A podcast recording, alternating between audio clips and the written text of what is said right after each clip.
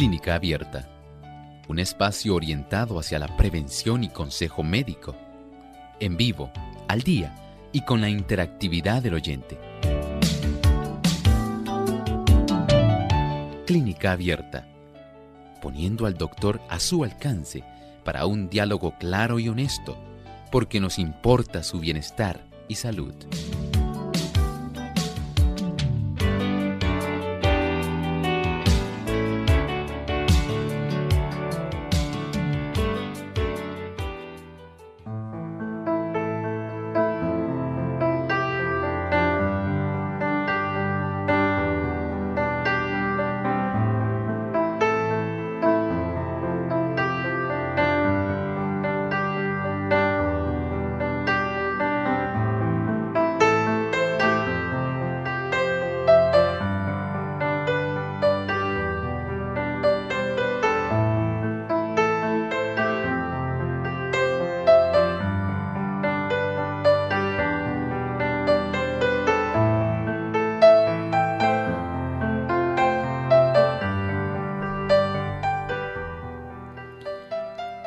Los síntomas pueden hacer que la persona manifieste el sentirse deprimido en gran parte del día o casi todos los días, tener poca energía, estar un poco lento o agitado, tener dificultad para concentrarse. Esos son algunos de los signos o síntomas del trastorno afectivo estacional, el tema que vamos a estar discutiendo hoy en nuestro programa.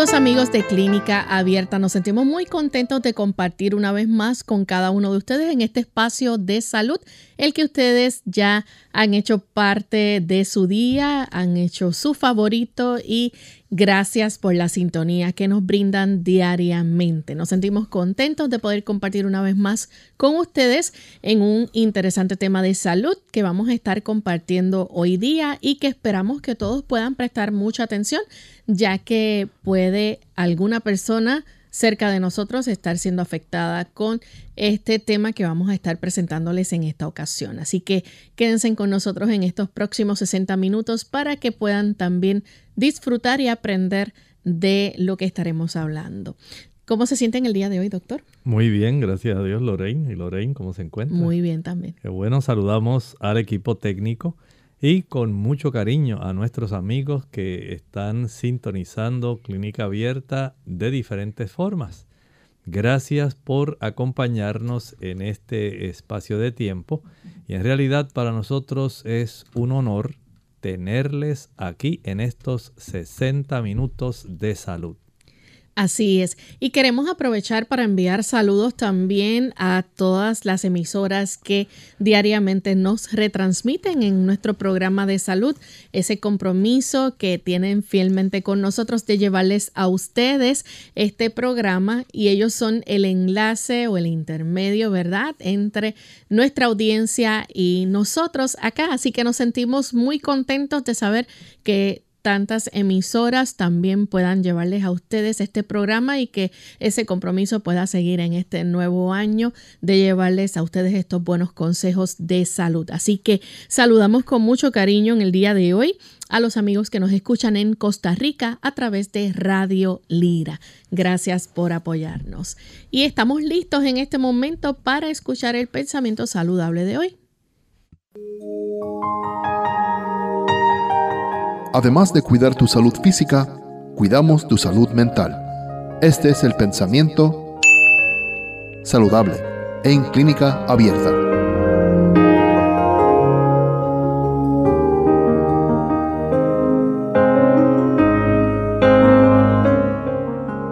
Muy íntima es la relación entre la mente y el cuerpo. Cuando una está afectada, el otro simpatiza con ella la condición de la mente influye en la salud mucho más de lo que generalmente se cree. Muchas enfermedades son el resultado de la depresión mental. las penas, la ansiedad, el descontento, el remordimiento, los sentimientos de culpabilidad y desconfianza menoscaban las fuerzas vitales y llevan al decaimiento y a la muerte. ¿Cómo está nuestra salud mental? ¿Cómo nosotros permitimos que nuestras emociones puedan dominar el curso de nuestra vida? ¿Cómo nosotros permitimos que el flujo de los pensamientos unido a las emociones puedan labrar en una forma adecuada o puedan menoscabar también nuestras fuerzas vitales. Sí, porque las emociones tienen mucho que ver con nuestra forma en desempeñarnos en cualquier momento de nuestra existencia. Qué agradable sería si nosotros pudiéramos comprender que estas emociones también pueden estar sometidas y dirigidas por Dios y tal vez usted piense en esta hora, ¿cómo es eso de que nuestras emociones pueden estar dirigidas por Dios? Hay una gran cantidad de promesas bíblicas que pueden ayudarnos a tener una perspectiva diferente de la vida. Podemos tener la oportunidad de no ver las cosas del lado oscuro. Hay pensamientos poderosos, hermosos en la escritura, que nos ayudan a fomentar la esperanza que nos permiten ver la vida desde otro ángulo, que nos permiten tener la confianza de que a pesar de una situación difícil, el Señor está con nosotros y que Él nos dará la mejor salida.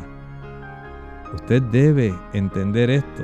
La Biblia es un gran libro, porque la palabra contenida en ella tiene poder Poder no solamente para transformar, poder también para dirigir nuestra vida en la dirección correcta. Y eso, por supuesto, también incluye nuestras emociones. Que el Señor nos bendiga y nos ayude a comprender que llenar nuestra mente de promesas bíblicas nos da un gran aliciente para nosotros poder enfrentar la vida de una perspectiva diferente y correcta. Gracias al doctor por compartir con nosotros el pensamiento saludable de hoy. Y estamos listos para comenzar con nuestro tema. Hoy vamos a estar tocando el tema sobre el trastorno afectivo estacional y quizás usted no esté muy familiarizado con esta, este trastorno que vamos a estar hoy tocando. Y precisamente si pueda estar viendo síntomas o signos en personas que estén a su alrededor. ¿Es así, doctor? Así es, y es que las personas eh, tienden a tener periodos de tristeza. Esto no quiere decir que usted necesariamente tiene un trastorno afectivo estacional, pero podemos sí pensar que si hay un conjunto de situaciones donde usted se sienta diferente, donde usted ya piensa diferente, donde las cosas no han resultado igual y especialmente cuando usted se siente deprimido. Y especialmente en una época como en la época de invierno. Que es frío. Que es frío. Los días son más cortos. Así es. Y en muchos lugares, tal vez en nuestra latitud, acá en el área del Caribe, eh, en el área tropical no se alcanza a tener tanto este problema, pero en latitudes donde el clima es más templado, donde el cambio en horario de tiempo y en cuanto a la duración del día y la noche, eso sí hace una diferencia, especialmente en millones de personas. Usted pensaría, pero ¿cómo va a hacer eso? Sí, en realidad son millones las personas que se pueden afectar tan solo porque llegó la época más oscura donde el término del tiempo en cuanto a la noche es mayor. más largo. Y tenemos una cantidad de días menor. Y esto tiene un efecto en las emociones de las personas, especialmente facilitando una depresión que sea prolongada. Y ese término de una depresión prolongada especialmente en época de invierno, se le llama ese trastorno depresivo estacional de invierno. Porque también, aunque ustedes no lo crean, hay cierto trastorno depresivo estacional, pero que incluye más bien el verano. Pues vamos a hablar un poco, ¿verdad?, de cómo las personas pueden diferenciar lo que es entonces este trastorno afectivo estacional. Obviamente la persona se va a poner un poco triste, va a estar eh, decaída, su estado de ánimo va a cambiar. Sí, miren, en este caso estamos hablando de una persona que en realidad está deprimida. Y ya por definición estamos pensando en una persona que está sumamente triste, que esto está afectando sus emociones, cómo la persona siente, cómo piensa, cómo atiende las cosas a las que ella normalmente debiera ocuparse. Y esto le va a suceder no por un día o por dos días. Esto puede desarrollarse por un periodo de tres meses. Es una situación donde hay una tristeza profunda, prolongada. Y desde ese punto de vista, si ocurre en esta época de invierno, digamos ya desde que empieza noviembre, diciembre, en esa época, hasta lo que correspondería a la estación invernal en los países templados. Pues Febrero, marzo. Exactamente, ya estamos hablando entonces de una situación que va a trastornar literalmente las emociones de estas personas y que va a estar influyendo en su círculo más inmediato, familia, amigos, trabajo. Claro. Doctor, y cuando la persona está pasando, ¿verdad? Las personas están experimentando estos episodios de depresivos, ¿verdad? Que pudiéramos decir, eh, no todas las personas eh, van a tener ese patrón invernal, como usted mencionaba, o el patrón entonces de verano. Sí, esto es bueno que lo podamos saber porque afortunadamente en esas mismas latitudes también al tener un ciclo diferente del día y la noche, entonces las cosas pueden cambiar y aunque todo el mundo no se deja influir necesariamente emocionalmente por la duración de la noche, especialmente en lo que es el trastorno afectivo estacional de invierno, hay también otros factores que influyen. Y como veremos más adelante, tienen una repercusión estimulando incluso el desarrollo del trastorno afectivo estacional de verano. Y por lo tanto hacer una diferencia respecto a cuáles son las características que las personas pueden observar en una amistad, en un hermano, en un amigo, que pudiera darle esta idea de qué es lo que está ocurriendo con las emociones en este tipo de depresión, de una tristeza profunda, que le puede durar cuatro hasta cinco meses. Es muy importante porque le da una pauta en cómo la persona se puede facilitar la interactuación y cómo puede comprender el problema que la otra persona está teniendo.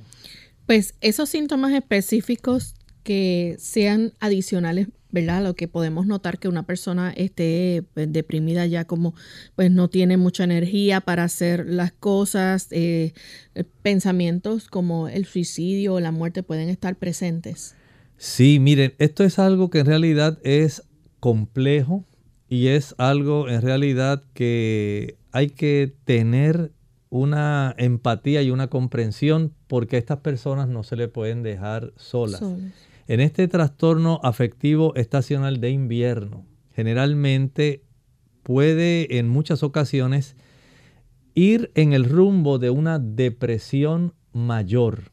Así estamos hablando de algo serio. Usted sabe que cuando hablamos del aspecto de psiquiatría, las emociones, cuánto las emociones pueden afectar el desempeño de una persona y mucho más si esto está afectando cómo la persona se siente, cómo la persona piensa, cómo la persona se comporta, su tipo de interactuación con los demás y con la vida, con su entorno. Entonces todo esto va a preocupar. Piense en una persona, por ejemplo, que está deprimida, sumamente triste, sumamente se ve agobiada. La mayor parte del día, casi todos los días por cuatro o cinco meses. ¿Qué usted pensaría de esa persona? Es algo triste y uno en realidad, eh, por ejemplo, si ocurriera con un cónyuge, que uno lo viera de esa forma, que uno pensaría de ese cónyuge? Sabe que algo pasa, que no algo malo está pasando, porque nuestras emociones van a afectar básicamente todo lo que nosotros hacemos en nuestra vida. Y el nosotros poder darnos cuenta si esta persona está eh, enfrentando este tipo de depresión mayor que puede estar incluida dentro de este trastorno afectivo estacional de invierno, el tener una persona sumamente triste, sumamente deprimida, la mayor parte del día, durante casi todos los días, por cuatro o cinco meses, puede llevar entonces a la que la persona desarrolle lo que Lorraine estaba mencionando. Puede haber un cambio en el contenido del pensamiento que puede incluir, lamentablemente, hasta pensamientos suicidas. Vamos a hacer nuestra primera pausa, amigos, y cuando regresemos vamos a hablar un poco acerca de otros síntomas adicionales específicos que pueden estar presentes en las personas que padecen lo que es el trastorno afectivo estacional. Ya volvemos.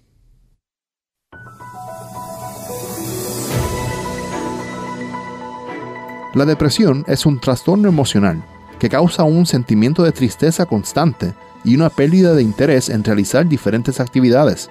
También denominada trastorno depresivo mayor o depresión clínica, afecta los sentimientos, los pensamientos y el comportamiento de una persona y puede causar una variedad de problemas físicos y emocionales. Es posible que tengas dificultades para realizar las actividades cotidianas y que a veces sientas que no vale la pena vivir. Más que solo una tristeza pasajera, la depresión no es una debilidad y uno no puede recuperarse de la noche a la mañana de manera sencilla. La depresión puede requerir tratamiento a largo plazo, pero no te desanimes.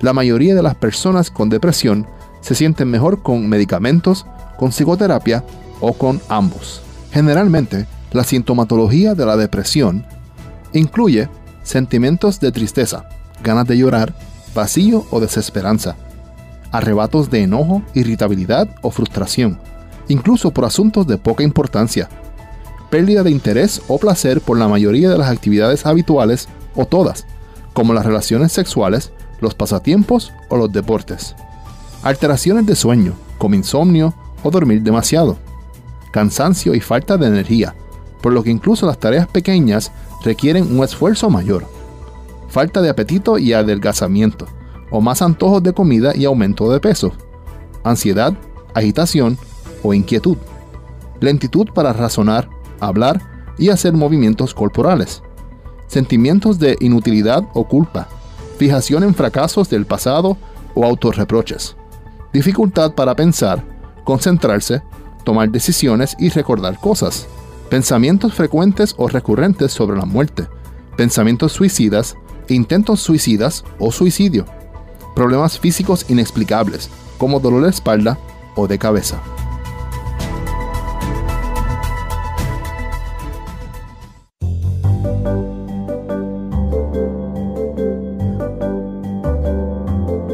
Prevención es salud. Infórmate y aprende. Fibra. ¿Para quién y cuánta? La fibra dietética tiene diversos beneficios para la salud como mantener la regularidad digestiva, prevenir síntomas del intestino irritable y del estreñimiento, además de controlar los niveles de azúcar y colesterol en sangre. Pero, ¿sabes cuánta debes consumir para disfrutar esos beneficios? En México, por ejemplo, la recomendación de fibra dietética para hombres es de 35 gramos y para mujeres de 30 al día y puede variar para cada país en rangos que van desde los 18 hasta los 40 gramos diarios. Las recomendaciones de fibra dietética abarcan la cantidad de fibra total que se debe consumir en un día, no importa si es soluble, insoluble, si proviene de leguminosas, cereales, frutas o verduras. Una dieta completa y variada que incluya cereales con fibras, granos enteros y abundantes frutas y verduras cumple fácilmente con estas recomendaciones de fibra dietética. Si no se tiene el hábito de incluir suficiente fibra dietética en la alimentación diaria, el consumo deberá ser paulatino. Es un buen momento para hacer cambios positivos que ofrezcan múltiples beneficios a la salud e iniciar con un paulatino consumo de fibra dietética es uno de ellos. Recuerda que esta no debe faltar en tu alimentación.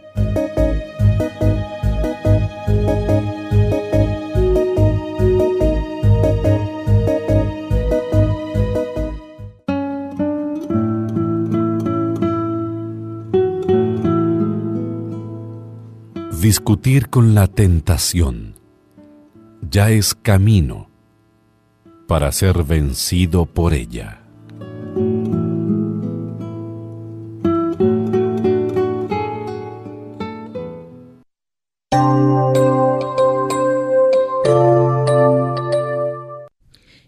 De vuelta en Clínica Abierta, amigos. Hoy estamos hablando acerca del trastorno afectivo estacional. Y antes de la pausa, el doctor nos estaba explicando, ¿verdad?, en qué consiste este tipo de trastorno. Unas personas que padecen, podemos decir, un tipo de depresión, este, pero es de acuerdo a la estación específicamente, ¿verdad?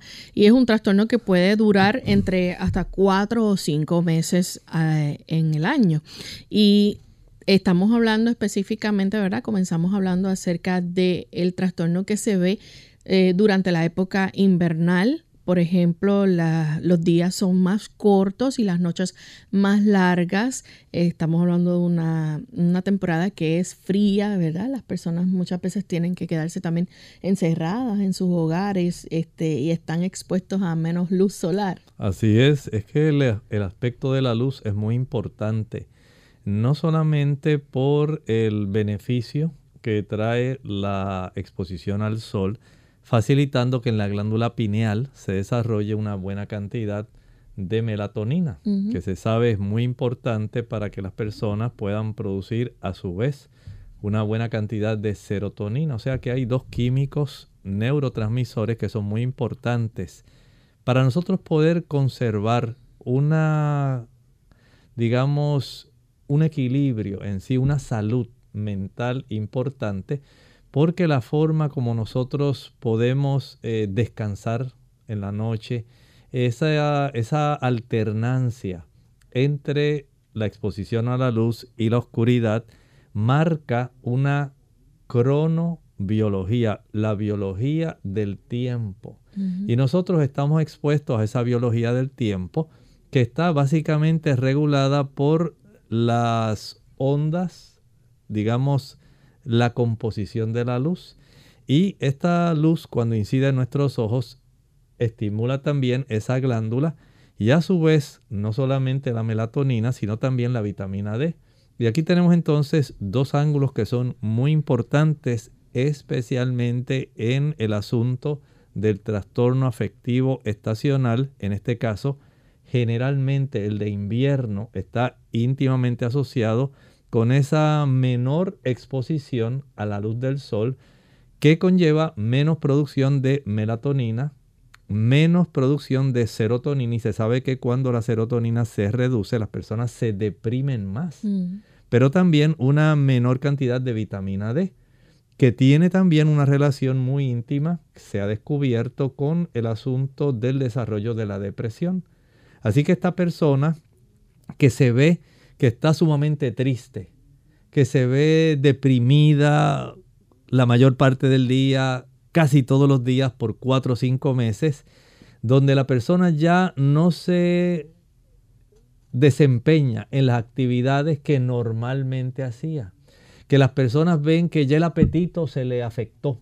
Así que ya por un lado su área de actividad se afecta, ya no se involucra, ya no responde, no se activa como lo hacía antes y ahora su apetito se afecta. Incluso puede perder el interés en las actividades diarias que regularmente llevaba a cabo y las disfrutaba. No le interesa el trabajo, no le interesa tampoco su relación con el cónyuge, no le interesa ver televisión, no le interesan sus pasatiempos, no le interesa nada de lo que antes disfrutaba, ahora le interesa. Y ya esto entonces eh, trastorna el ámbito en el cual la persona se desempeña. Y esto ya levanta una bandera, dice, algo malo está pasando, algo raro está ocurriendo aquí y esto hay que tomarlo en cuenta porque el tener una persona que sus actividades se afectan, que su apetito se afecta, que puede ahora ya no tener deseo de comer como antes porque se siente muy deprimido o que sencillamente comienza a ganar mucho peso. La depresión hay personas que le da no por dejar de comer, sino por comer y comer y comer y comer. En exceso. Y, comer en exceso. Entonces las actividades, el apetito, el sueño se le altera. Pasan dos cosas, o, o pierde sueño o duerme demasiado. Así es. O sea, es un trastorno para que ustedes vean cuán intrincado es nuestro cerebro, cómo los químicos de nuestro cerebro pueden influir tanto en nuestras emociones, de tal manera que desde el punto de vista externo, cómo el ambiente puede tener una influencia sobre nuestras emociones, sobre el desempeño nuestro en la vida. Y si tenemos una persona que tiene mucha tristeza, una emoción, digamos, profunda, prolongada, paralizante, que agobia, que le hace perder su deseo de realizar las actividades que antes disfrutaba, que le trastorna el apetito, que le trastorna el sueño, que cambia el contenido del pensamiento. Y ahora la persona ya ve todo oscuro, ya la vida le parece gris, todo le parece nublado, no hay soles que salgan en su vida, no hay nada radiante, no hay nada estimulante. Entonces tenemos yo una persona que está teniendo un trastorno que en este caso puede estar ocurriendo de una manera cíclica. Y la persona ya sabe que cuando se acerca otra vez el periodo oscuro, el periodo digamos navideño, ya la familia dice, hay que estar muy atento hay que saber qué vamos a hacer, porque ya esto se ha repetido por los últimos dos años. Ha tenido la misma situación.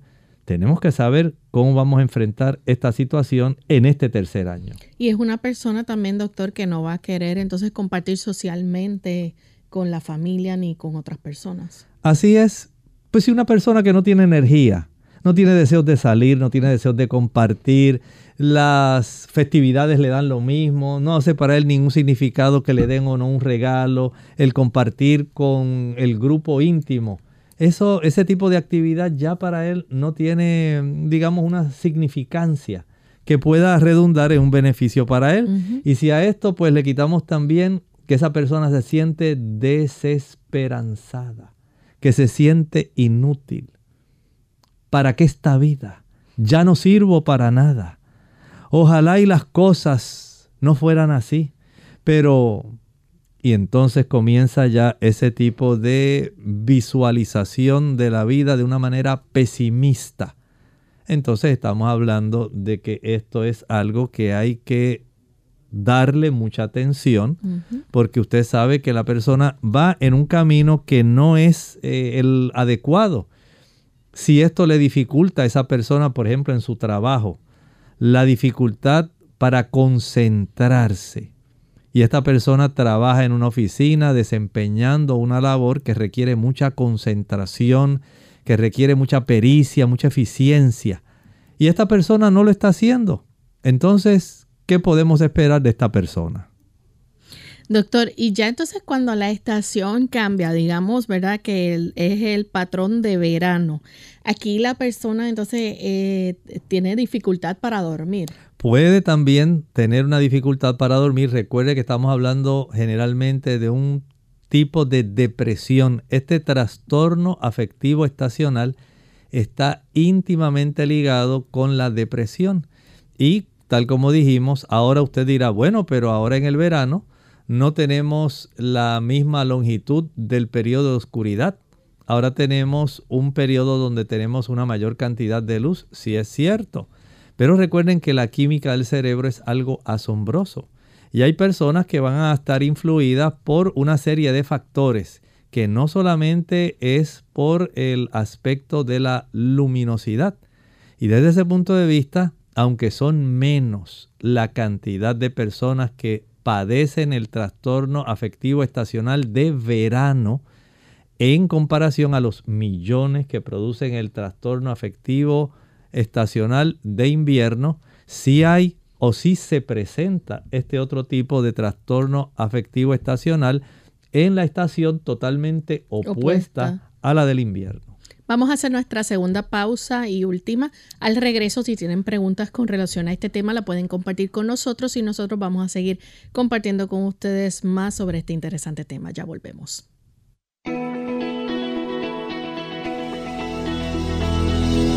En 2019 fue publicado en la revista Lancet, una de las revistas médicas más prestigiosas en el mundo, un estudio importante. Hablaba de los principales factores de riesgo alimentario encontrados en 195 países, después de 27 años de estudio. ¿Cuáles fueron los tres factores más importantes? Alto consumo de sal, bajo consumo de cereales integrales y bajo consumo de fruta. Juntos eran responsables por más del 50% de las muertes por enfermedades crónicas. También aparecieron como factores de riesgo consumo bajo de frutos secos y semillas, de verduras y legumbres y de grasas omega 3, presentes en aceites de linaza, canola, soja y en el pescado. Más de 100 investigadores de gran renombre destacaron la necesidad de un cambio en los sistemas alimentarios a nivel mundial para mejorar la alimentación. ¿Cuál fue su propuesta para promover la salud y la sustentabilidad ambiental? salir de una dieta basada en alimentos de origen animal para adoptar una basada en alimentos de origen vegetal, rica en verduras, frutas, legumbres, cereales integrales. En Clínica Abierta te queremos saludable. Por eso deseamos que practiques los ocho remedios naturales.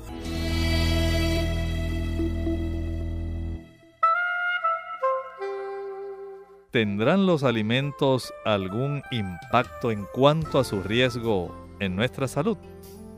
¿Qué tal amigos? Les habla el doctor Elmo Rodríguez Sosa en esta sección de Factores para la Salud. ¿Saben algo? Las frutas y verduras son ricas en antioxidantes, vitaminas y fibra.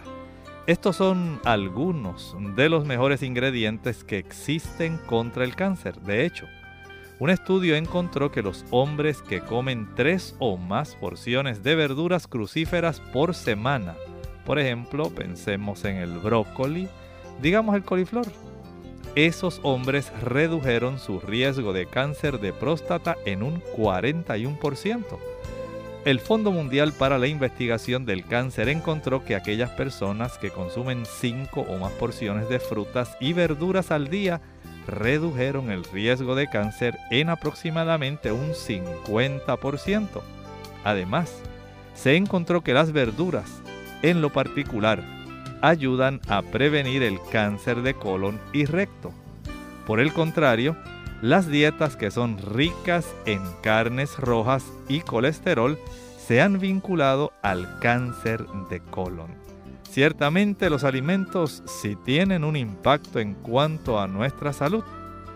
En este caso, muchos nos protegen, pero hay otros que nos pueden hacer daño, especialmente en lo relativo a las carnes rojas. De ahí que el Señor entonces nos haya dado un versículo muy significativo en la Sagrada Escritura Dice Génesis capítulo 1 y versículo 29. Después dijo Dios, mirad, os he dado toda planta que da semilla que está sobre la tierra, así como todo árbol en que hay fruto y que da semilla, ese será para comer. Dios nos ama y nos ha provisto la mejor alimentación, la mejor alimentación protectora. Esta cápsula ha llegado a ustedes como cortesía del Ministerio de Salud de la Iglesia Adventista del Séptimo Día. Unidos con un propósito, tu bienestar y salud. Es el momento de hacer tu pregunta llamando al 787-303-0101 para Puerto Rico, Estados Unidos 1866 920-9765 y llamadas internacionales al 787 763-7100 o al 787-282-5990. Clínica Abierta, trabajando para ti.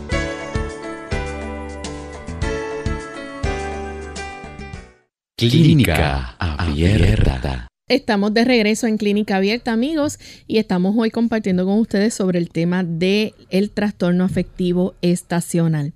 Antes de la pausa, estábamos compartiendo con ustedes sobre esos síntomas que manifiestan las personas que padecen de este trastorno, específicamente, ¿verdad?, cuando es el patrón de verano. Pero está, perdón, el patrón de invierno, pero cuando es el patrón de verano, vamos a ver entonces síntomas como diríamos como opuestos, ¿no?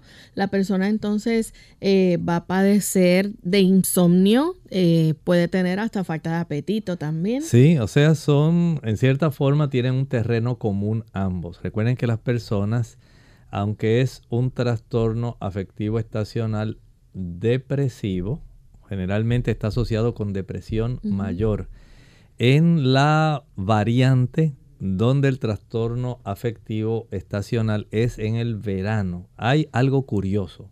Sí hay afección del sueño, hay afección del apetito, pero hay algo curioso. Esta persona está sumamente agitada, está ansiosa y está violenta. Para que ustedes vean que mm, diferente al tipo de actividad que presentaba el trastorno afectivo invernal, en este caso la persona, el terreno común, denominador común, sueño y apetito afectado, pero entonces tenemos una persona que está ansiosa, agitada, violenta. Y desde ese punto de vista entonces usted dice, bueno, no sé qué resultará peor. Porque tenemos una persona que en los dos extremos, ¿verdad? Y esto como se desarrolla generalmente para poder diagnosticarse. No es solamente que la persona tenga esta calidad de ser diagnosticada como que ha estado participando de una depresión mayor, sino también que esto se ha desarrollado por cuatro o cinco meses y que ya lleva por lo menos dos años consecutivos manifestándose en época de invierno o en época de verano. Y desde ese ángulo, pues la información, por ejemplo, que el cónyuge pueda dar en ocasión de visitar al médico, al psiquiatra, que pueda trabajar, porque estamos hablando de depresión mayor, no estamos hablando de eh, algún tipo de cosita sencilla que usted pueda hacer. Una tristeza que pueda sentir. Exactamente, no. Aquí estamos en una tristeza profunda. Que eh, permanece. Que dura la mayor parte del día, que aunque usted le ponga las películas que le gustaba, mm. los programas que le gustaba, y usted le haga la comida que le gustaba y todas esas cositas, la persona está sumida. No se va a animar. No se va a animar y va a estar así, sumamente deprimida por un lapso prolongado. Piensen esto, cuatro o cinco meses, no estamos hablando de algo sencillo.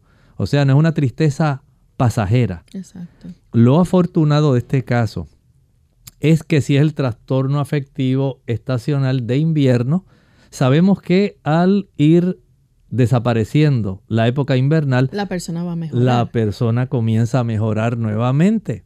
Si es el de verano, pues ya sabemos que según se vaya acercando el verano, ese trastorno afectivo estacional de verano, entonces se desarrolla y tan pronto vaya pasando el verano, entonces la persona va recuperando. Y esta persona se, eh, puede padecer de ansiedad también. Sí, este sí de ansiedad, de agitación y de violencia, que es lo más, ¿verdad?, eh, preocupante en cierta forma, porque aunque en el trastorno afectivo estacional de invierno, la persona tiene esa ideación más bien suicida, este es sumamente agresivo y violento.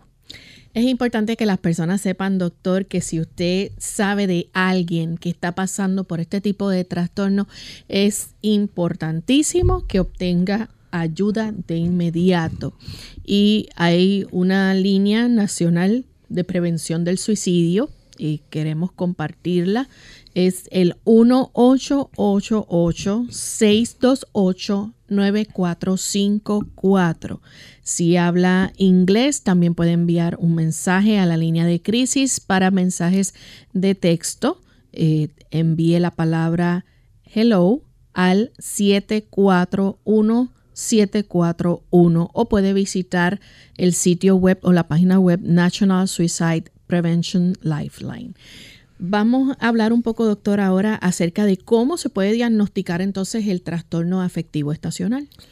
Aquí estamos hablando de que es necesario no solamente que usted lo lleve al médico, porque sí entendemos que algunas personas pues lo llevan al médico primario, eh, otras al internista, ya cuando esto se ha diagnosticado y que se ha visto, como dijimos, que la persona ya tiene un patrón. No es una tristeza sencilla, no es de que hoy amaneció triste y mañana está otra vez contentito y se compuso y nuevamente volvió otra vez, no.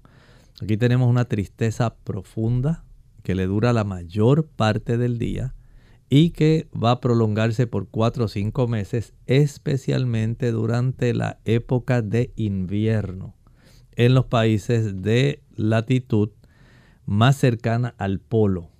Mientras más arriba, digamos Alaska, área de Canadá, área de Nueva Inglaterra, Escocia, todas esas zonas que están de Europa, al norte de Europa, esas áreas son las que más tienden a tener eh, este tipo de personas, este tipo de pacientes que van a estar presentando este tipo de depresión mayor y por supuesto el psiquiatra debe estar entonces interviniendo un profesional de la salud porque no estamos hablando de una depresión simple.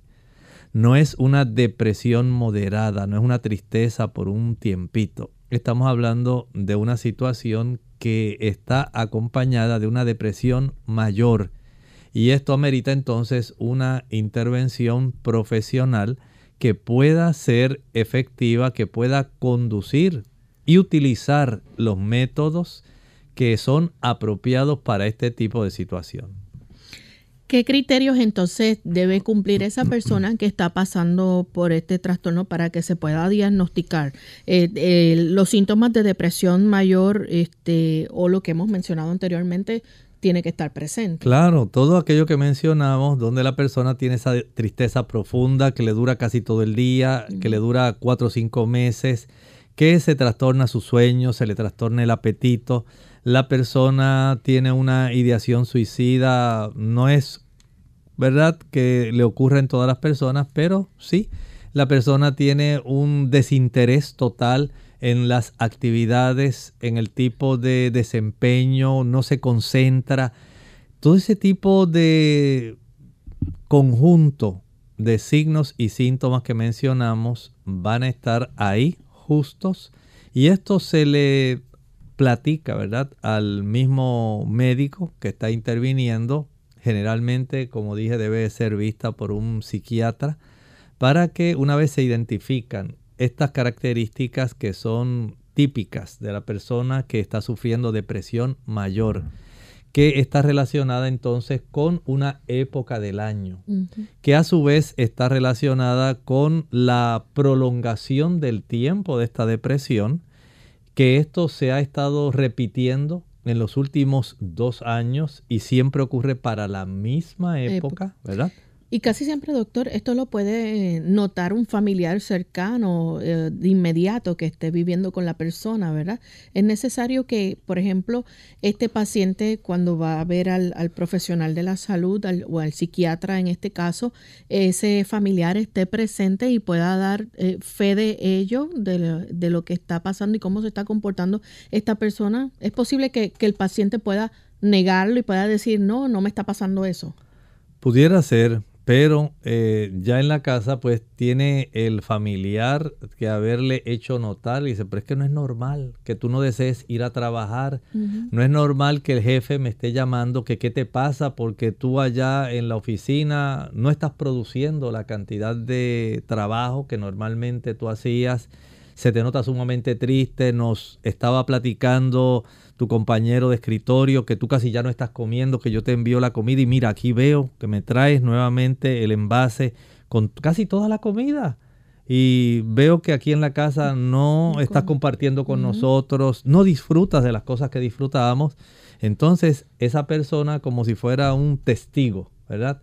Colabora dando información eh, se convierte en un informante, ¿verdad? Desde el punto de vista de la salud, porque así le puede dar al médico detalles de cosas que están ocurriendo y que tal vez este paciente por efecto de su misma depresión tan severa, por ser una depresión mayor, no va a tener el interés de decir todo lo que en realidad le está ocurriendo. Lo mismo ocurre con el de la depresión estacional o el trastorno afectivo estacional de verano. Eh, no va a decir, pues yo me pongo muy violento, me agito demasiado, en realidad mi vida ha cambiado, ya no tengo tanto apetito, el sueño se me trastorna. Y siempre hay un tipo de elemento de información que debe ser provista porque muchas veces el paciente, si comúnmente para otras cosas que no son como esta, a veces eh, el paciente no dice las cosas que son, imagínense este asunto que tiene que ver con las emociones, con el desempeño de una persona, pues muchas veces no se quiere dar toda la información por miedo a que qué van a hacer conmigo y qué me van a recetar, porque mientras más cosas yo diga, pues peor voy a estar, más cosas me van a decir y entonces mm, yo no voy a querer, como ocurre en muchos de estos casos, eh, ser diagnosticado porque es casi un estigma. Las personas no quieren que le digan, pues usted lo que tiene es una depresión mayor. E inmediatamente dice, doctor, pero yo no estoy loco. ¿Por qué me van a llevar al psiquiatra? No es posible que yo. Entonces se trata de rehuir, se trata de soslayar, de evitar la confrontación para poder ayudarlo. Algunos sí permiten que se les pueda ayudar, pero muchas personas, lo lamentable de esto, Lorraine, es que hay millones de personas que ni siquiera se han dado cuenta que están padeciendo este tipo de trastorno afectivo estacional. Millones de adultos en los Estados Unidos podrían estar experimentando o podrían estar teniendo el trastorno afectivo estacional, aunque es posible que muchos no sepan que lo padecen. ¿Este trastorno, doctor, se presenta más en las mujeres que en los caballeros? Sí, generalmente se observa más en las damas las damas que habitan, como dijimos hace un momento, en esas latitudes eh, que son bastante cercanas, ¿verdad? Más cercanas al Polo Norte.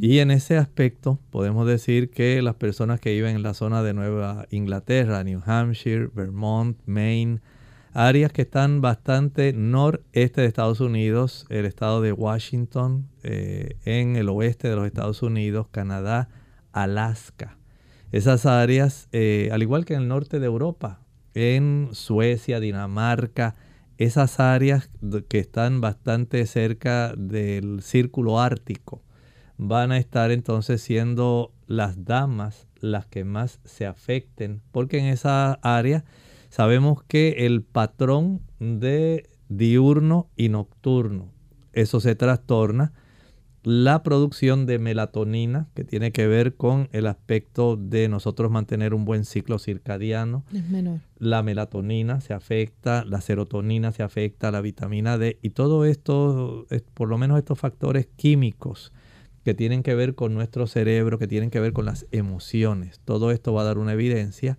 de que la persona pues no está neuroquímicamente hablando en la mejor situación y esto a su vez se refleja en el sistema límbico, un sistema que nosotros tenemos donde hay unos núcleos especializados dentro de nuestro cerebro que tienen que ver con nuestros afectos, nuestras emociones. ¿ven? Y entonces ahí ya todo esto se afecta y es una realidad que hay trastornos neuroquímicos que tienen y mucha influencia en nuestro sistema nervioso, especialmente en nuestro comportamiento en el aspecto emocional. Doctor, ¿qué relación puede tener este trastorno afectivo estacional con las personas que padecen bipolaridad?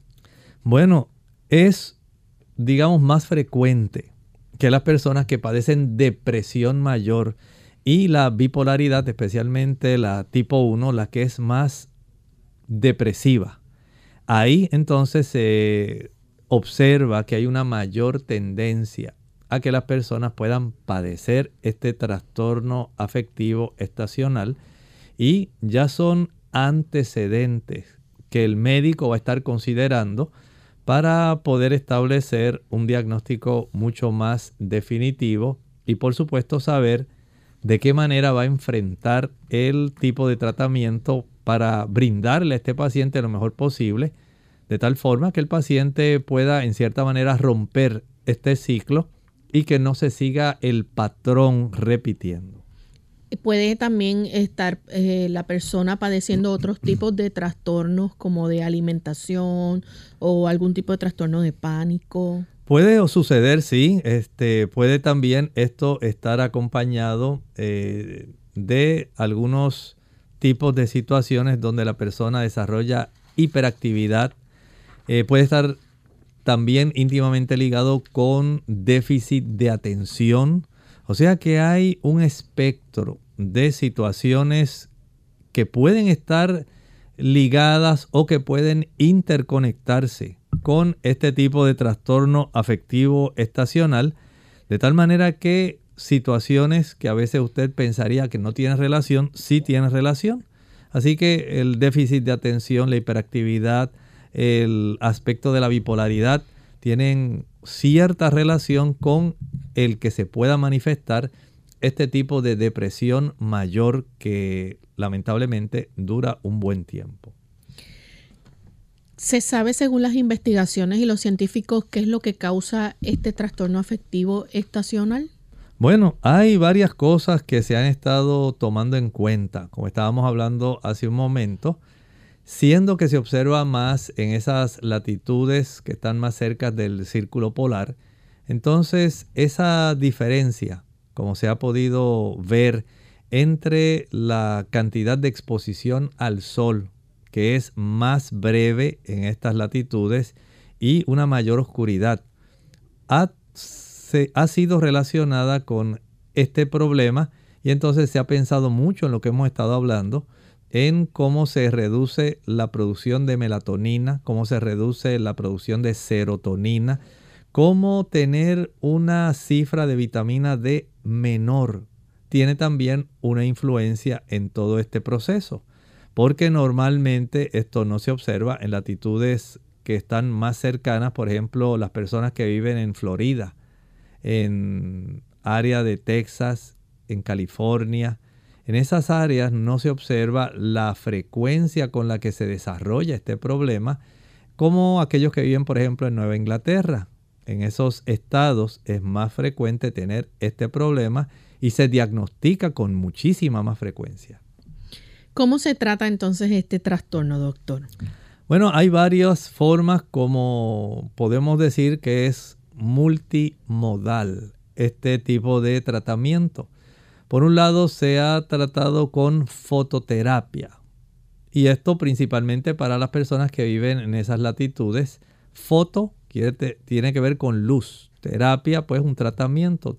Tratamiento utilizando luz se utilizan cierta cantidad de lumens para poder exponer a las personas a un tipo de luz que pueda facilitar el que los ojos de estas personas, el entorno, ¿verdad? Donde estas personas se encuentran, puedan estar expuestas a longitudes de onda que puedan influir directamente en la glándula pineal que la tenemos más o menos en el centro de nuestro cerebro y de esta manera ese tipo de actividad lumínica estimule a una mayor producción de melatonina y también de serotonina. ¿Las personas también utilizan medicamentos? Pueden utilizarse medicamentos antidepresivos. Sabemos que hay un conjunto de fármacos que se están utilizando para evitar que las personas, siendo que esto en forma subyacente tiene como una base fundamental la depresión mayor. Entonces se trata de evitar que las personas caigan en ese aspecto depresivo antes de que llegue esa época del año donde va a haber este cambio estacional y donde la diferencia en el tiempo de exposición a la luz interviene diferente. Así que sí, puede ser requerida eh, por algún tiempo el uso de estos antidepresivos. ¿Terapia también? Terapias también, especialmente psicoterapia, terapia cognitiva conductual, donde a la persona se le enseña a enfrentar aquellas situaciones que le están facilitando el desarrollo de este estado anímico deprimido, de enfrentar cuando está llegando esta época y no solamente eso, también se le está recomendando actualmente a las personas el uso de la vitamina D. Bien amigos, ya hemos llegado al final de nuestro programa. Agradecemos al doctor por habernos orientado respecto a este tema, a ustedes por la, sintonía que nos han brindado en el día de hoy y queremos que nos acompañen en nuestra siguiente edición. Así que antes de finalizar queremos dejar con ustedes este pensamiento para meditar. En el libro de Apocalipsis capítulo 14 y vemos ese mensaje que comienza a proclamarse a todo el mundo. El Señor tiene interés en que todo el mundo escuche su mensaje. Es un mensaje solemne, es un mensaje eterno, es un mensaje donde van a estar tomándose decisiones muy serias que van a tener repercusiones muy serias por la eternidad. Por eso este mensaje que es proclamado, desea el Señor que lo escuche toda nación, tribu, lengua y pueblo.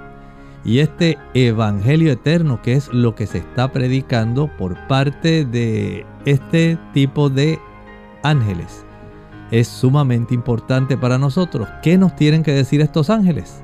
Lo sabremos en nuestra próxima intervención de Clínica Abierta. Nosotros entonces nos despedimos, agradecemos a ustedes por la sintonía y con mucho cariño estuvieron compartiendo hoy el doctor Elmo Rodríguez Sosa y Lorraine Vázquez. Hasta la próxima.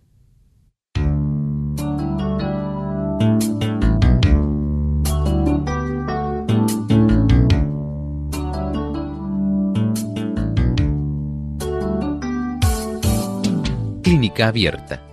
No es nuestra intención sustituir el diagnóstico médico.